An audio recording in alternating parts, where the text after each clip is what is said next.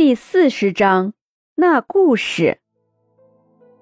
张逸晨越想越害怕，这种神秘的人总是会给人一种害怕的感觉，感觉身边冷飕飕的，甚至是感觉自己被人窥探了一样。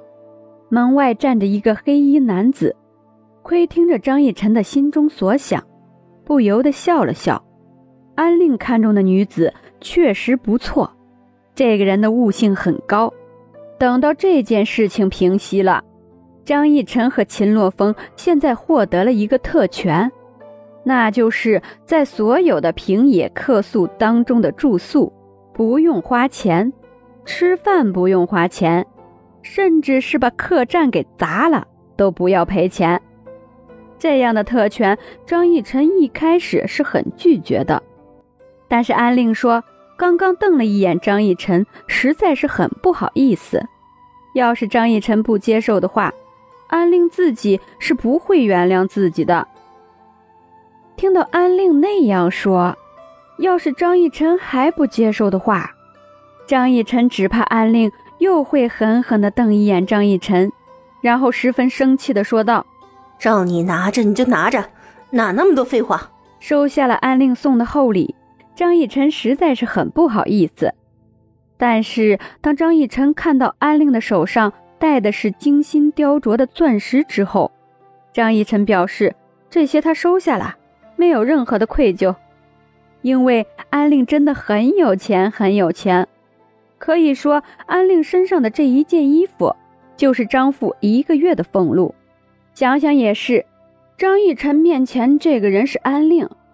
认识平野客宿老大的安令啊，这可不是什么小人物，绝对的是大人物啊！但是为什么张逸晨以前从来没有听说过安令的任何事迹？要不是因为平野客宿的话，估计张逸晨都不会想到安令会和平野客宿有什么关系。晚上的时候，安令和张逸晨两个人坐在房间里面。安令打了一个响指，烛光燃了起来。看到安令火红火红眼睛的时候，张逸晨就想到了，安令这个人绝对有不得了的能力。坐在桌子旁边，张逸晨身上的浅绿色衣服和安令身上的红色的衣服显得十分的鬼魅。黑夜当中，两个人时不时的发出欢声笑语，显得十分的和睦。所以你就这样亲手把你妹妹送出去了？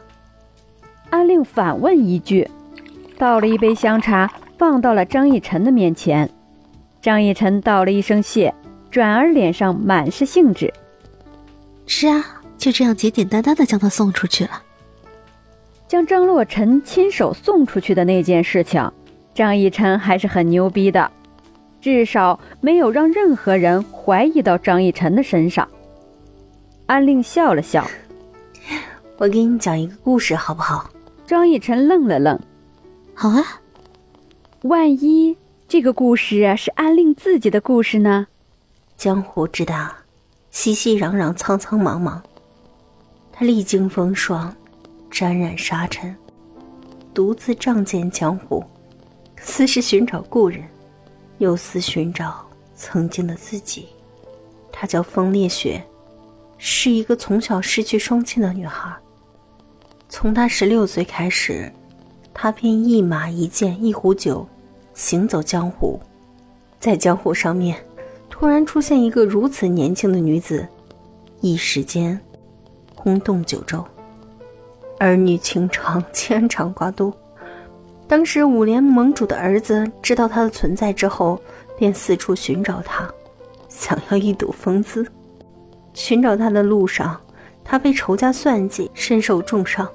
千钧一发之际，他如同一抹桀骜不驯的黑色，跃到他的身前，手持软剑，反射出他冷漠的面容。三两招，那些人纷纷倒地。啊，就是这美人救命的故事，让他在江湖当中增添了一抹传奇的色彩。他救下了他，一直照顾他，直到他身上的伤口完全好了才离开。当他要走的那一天，他对他说出了心中的爱意，但是他的存在就是为了复仇，为了能找到那个将他变成孤女的人，在江湖闯荡。他说，他陪他，但是他没有同意。当他血刃仇人的那一天，武林发生了一场腥风血雨的骤变，武林盟主一家被灭门，但是却不见他的尸首。他的仇报了。他在江湖里叱咤，几乎无人不知，无人不晓，只为能够找到那个故人。传说他曾找到过故人。却因为身负重伤而独自离开。随后，他隐迹江湖。至于他是生是死，又究竟是否找到了他心中的那个梦，再无从得知。有人曾看见他高坐马背，发上缎带飞扬；有人曾听见他笑道：“走了，五年。”这个故事。很短，张逸晨听在心里，不禁为那人唏嘘，因为仇恨的原因而失去了毕生挚爱。这估计也是人生当中最不得已的一件事情吧。血海深仇和卿卿我我，每一个人的看法都不同。他选择了要报仇，便放下了情欲两个字。但是当武林盟主全家灭门，却不见他的尸首的时候，他是何等的惊，何等的喜。他找遍了整个江湖，听人传闻说他找到过他，但是身负重伤，独自离开。从此，江湖上少了一个赤诚的黑衣侠士。啊，他们两个人真是让人唏嘘。张逸晨不禁感慨道。安令点点头，这两个人他曾经有幸两个都遇到过，也许是因为叱咤江湖的人都会遇到安令，又或许是安令遇到的都是赤诚江湖的人，反正这两个传奇安令都遇到了。当安令遇到那个赤诚江湖的黑衣女子的时候，她英气的面容已经变得沧桑。他乌黑的秀发变得雪白，谁也不知道他因为什么事情而白发苍苍。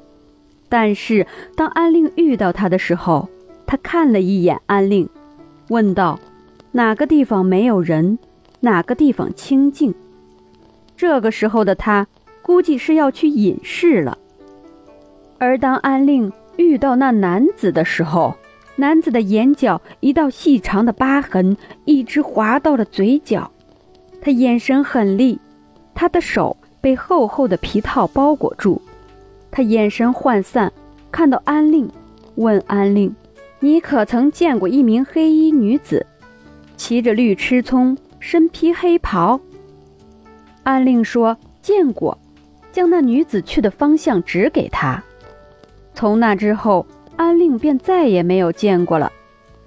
两个人就像是一阵浓烈的烟，在江湖上面惊鸿一瞥，但是最后两个人的影子都捉不到。若你是那女子，你会如何？安令抬眼看着张逸晨，张逸晨想了想，若是我，我定然接受男子，哪怕他要死，和他死在一起也乐意。张逸晨十分坚定地说道：“安令点点头，不错，张逸晨是一个十分重情的人。但是，你有的时候行事必须要小心一点。就说刚刚我问你那件事情吧，若是你问我，我一定这样回答你：与他在一起，一起报仇，为他思索天下大事，为他分忧。但是，全是……”要拿在自己手里。安令悄无声息的看了一眼自己的房间里面那好几道身影。张逸晨顺着安令的眼神看过去，不知道为什么，张逸晨有一种直觉，那就是那些男子都是安令的人，哪怕是那一个叫安令做妹妹的人，只怕和安令也有一腿。为什么说权势要在自己的手里？张逸晨有一点点的怀疑。安令笑了笑。男子很多都是容易变心的人，你要是想抓住他们的心，只有让他们离不开你。还好，我认识的人都对我忠心，让他们离不开你，要么你足够美丽，要么你拥有极大的权势，让他们逃不出你的世界。刚好这几样，安令都拥有。女子这一辈子最忌讳的，就是做男人的附庸品。你看我，从来不附庸哪一个人，只有别人附庸我的份儿。